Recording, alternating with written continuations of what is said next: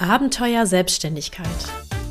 Dein Podcast für fantastische Websites, die nicht nur gut aussehen, sondern dir helfen, dein Business auf smarte Weise voranzubringen. Herzlich willkommen zu einer neuen Podcast-Folge. Und diese Folge ist eine, die ihr euch ähm, gewünscht habt. Ich hatte da auf Instagram eine Umfrage gemacht und ähm, das war mit Abstand das meistgewünschte Thema. Und dazu sprechen wir heute einfach mal. Und zwar ist die Frage, zu welchem Zeitpunkt macht es eigentlich Sinn, in meiner Selbstständigkeit mich das erste Mal mit meiner Webseite zu beschäftigen? Also wann brauche ich dann wirklich eine Website?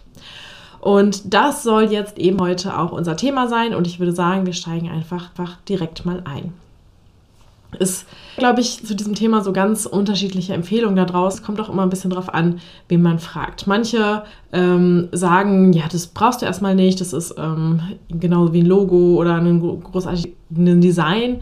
Ähm, du kannst erstmal gut ohne klarkommen, du brauchst, wichtiger ist erstmal der Fokus auf die Kundengewinnung. Und manche ähm, machen, leben tatsächlich auch oder äh, sind sehr lange selbstständig ohne Webseite. Gibt es auch ganz viele, auch erfolgreich. Und manche, äh, bei manchen oder bei vielen ist das so das Erste, was sie machen. Ähm, also setzen sich dann wirklich ausführlich an eine Webseite ähm, zusammen mit Logo und Design und ähm, sehen das sozusagen erstmal als den Startpunkt. So, und jetzt ist die Frage, was denn jetzt? Also, muss ich jetzt als erstes eine Webseite erstellen oder soll ich erstmal ohne starten? Und wann ja, zu welchem Zeitpunkt brauche ich denn dann eine? Und wie es immer so ist im Leben, es gibt da, glaube ich, nicht so eine pauschale Antwort, sondern es kommt eben drauf an. Ist ein bisschen unbefriedigend, aber ähm, so ist das leider immer im Leben. Das ähm, ist meistens ein bisschen komplexer, als man das ähm, so in einem Ja-Nein-Satz beantworten kann. Aber ich möchte jetzt mal so ein bisschen erklären, ähm, was meine Meinung dazu ist und ähm, wann du eben wie ähm, da vorgehen solltest. Also, es kommt darauf an, habe ich gesagt. Und zwar kommt es darauf an, was du machst und wie du verkaufst, also wie so dein Weg zu einem Verkauf ist. Und viele sagen ja, habe ich gerade schon im, im, Eingangs gesagt, dass, ähm, ja, dass man sich erstmal auf die Kundengewinnung ähm, konzentrieren soll. Also erstmal ein paar Kunden gewinnen, erstmal ein paar Kunden bedienen und ähm, ja, dann sozusagen dein Gefühl für deine Zielgruppe bekommen und darauf aufbauend dann eben eine Webseite entwickeln, die wirklich ähm, speziell für deine Zielgruppe auch zugeschnitten ist. Problem bei der Sache aus meiner Sicht ist immer, es ist so einfach gesagt, also erstmal ein paar Kunden gewinnen, ähm, denn die müssen ja auch irgendwo herkommen. Und ich finde, das ist ähm, gerade zu Anfang, wenn man sich auch mit dem Verkaufen ähm, noch nicht so auskennt, mit verschiedenen Marketingkanälen ähm, und noch nicht so weiß, wo man jetzt eigentlich Kunden herbekommt, ist das oft gar nicht so leicht. Mm, es gibt, je nach deinem, ähm, je nach deinem Tätigkeitsfeld, ist es manchmal recht einfach, auch zum Beispiel erste Kunden oder auch Testkunden erstmal ähm, über das eigene Netzwerk zu holen. Also ähm, wenn man das privat auf jeder Gartenparty erwähnt, ähm, keine Ahnung, ich bin Physiotherapeut, ich bin ähm, in meinem Fall Webdesigner, dann kommen schon irgendwann so ein paar Leute. Ähm, das kann aber erstens auch mal dauern und zweitens kommt es halt wirklich auch ein bisschen auf die Tätigkeit an. Also es gibt auch so Tätigkeiten da, wenn man da einfach nicht in den passenden Kreisen ist, ähm, ja, dann, dann, ist das einfach auch nicht die eigene Zielgruppe. Also das heißt ja auch nicht immer, dass man ähm, die eigene Zielgruppe im eigenen Bekanntenkreis hat. Ne? Deswegen, ähm, ja, finde ich das immer so ein bisschen schwierig. Man kann natürlich auch andere Strategien wählen, ich weiß nicht, ähm, auf LinkedIn gezielt Leute anschreiben. Ähm, also da gibt es ja viele, viele Wege.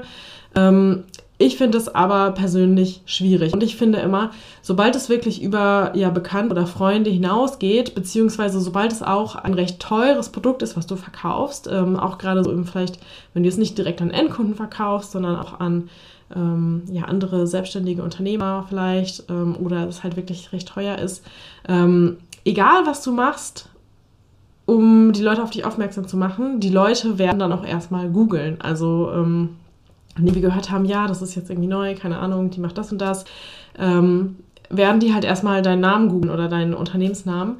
Und dann wäre es natürlich schon gut, wenn sie in dem Fall was finden. Weil das ist, glaube ich, heutzutage einfach nur so ein, so ein Standardweg, also nochmal so eine Rückversicherung, ähm, weil so eine, ja, eine Internetseite wird natürlich auch immer damit assoziiert, dass etwas ja, wie soll ich sagen, dass, dass etwas ähm, Hochwertiges dahinter steht und dass das wirklich ein echtes Unternehmen ist. So, ähm, deswegen wäre das, glaube ich, schon gut, wenn, selbst wenn es vielleicht entfernte, äh, entfernt irgendwie aus dem Netzwerk kommt oder so, wenn da wirklich was zu finden wäre. Meine Antwort auf die Frage, deshalb, wann du eine Website brauchst, ist, ähm, es macht tatsächlich Sinn, direkt zum Start eine Website zu haben. Und ich weiß, das ist gar nicht so einfach, das ist sogar oft ziemlich hart, denn man hat so viel anderes im Kopf, wenn man gerade startet. Man hat so viel Prios, man hat auch so viele Kosten vermutlich, die äh, man irgendwie decken muss und ja noch gar nichts irgendwie einnimmt und noch gar nicht weiß, ob das äh, Konzept so aufgeht, was man sich so vorstellt. Aber, ähm, und jetzt kommt so meine Herangehensweise, die erste Version der Webseite muss ganz und gar nicht perfekt und überhaupt nicht umfangreich sein. Also du kannst da wirklich erstmal ähm, mit oder ich empfehle es dir sogar, so einfach wie möglich zu starten. Also das ist wirklich mein Tipp. Habe direkt zum Start eine Website, aber mach das Ganze so einfach wie möglich. Du solltest da vielleicht einfach erstmal anfangen mit einer maximal einfachen Website, ähm, zum Beispiel auf Basis einer Vorlage, die wirklich auch, ähm, sie muss jetzt nicht, das Design muss nicht 100% deinen Markenwerten entsprechen und so weiter und so fort. Also all das, was so für die Fortgeschrittenen dann später kommt. Ähm, die, die Website soll in dem Fall wirklich erstmal nur so eine kleine Visitenkarte sein, äh, damit einfach in dem Fall auch was gefunden wird online über dich. Manchmal reicht da auch schon so ein One-Pager aus. Ein One-Pager ist im Prinzip eine Webseite, die nur aus der Homepage, also nur aus der Startseite besteht, also quasi nur eine Seite hat, keine weiteren Unterseiten, außer Datenschutz und Impressum, was man sonst so braucht. Aber ähm, ja, diese, dieser One-Pager, das ist dann eben sowas ganz Einfaches und das reicht zum Beispiel oft auch schon aus. Ähm, das heißt jetzt nicht, also muss jetzt nicht One-Pager sein, kann auch mit mehreren kleinen Unterseiten sein oder so, aber es sollte halt irgendwie maximal einfach erstellt werden können und maximal einfach, ähm, ja, dann eben vielleicht auch von dir gepflegt werden können. Und dann hast du so eine Basis, auf der du die ersten Kunden schon mal gewinnst und dann bekommst du natürlich auch so ein Gefühl für, ne? ein Gefühl für deine Zielgruppe. Dann ändern sich, also es werden sich sowieso in den ersten Jahren deiner Selbstständigkeit wird sich die Ausrichtung sowieso immer mal wieder ändern. Und dann kannst du das langsam ausbauen bis du eben ähm, wirklich eine richtig professionelle, hochwertige Webseite hast.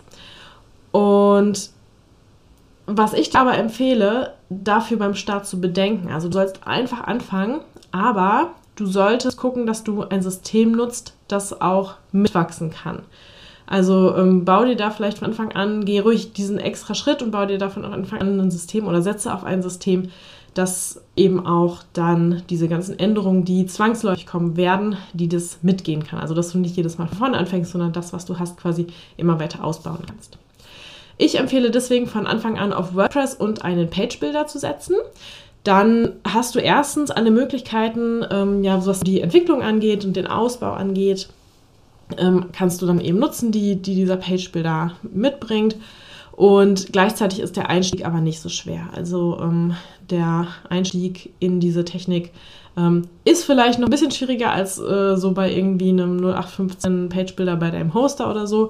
Aber, ähm, aber du hast eben zusätzlich diese Möglichkeiten und die Einstiegshürde ist jetzt auch nicht so hoch, dass man das, ähm, dass ich dir das quasi nicht zutrauen würde, sondern wirklich ähm, einen WordPress und einen Page-Builder, ähm, ein einfacher, das ist so das Mittel der Wahl, was ich dir empfehlen würde.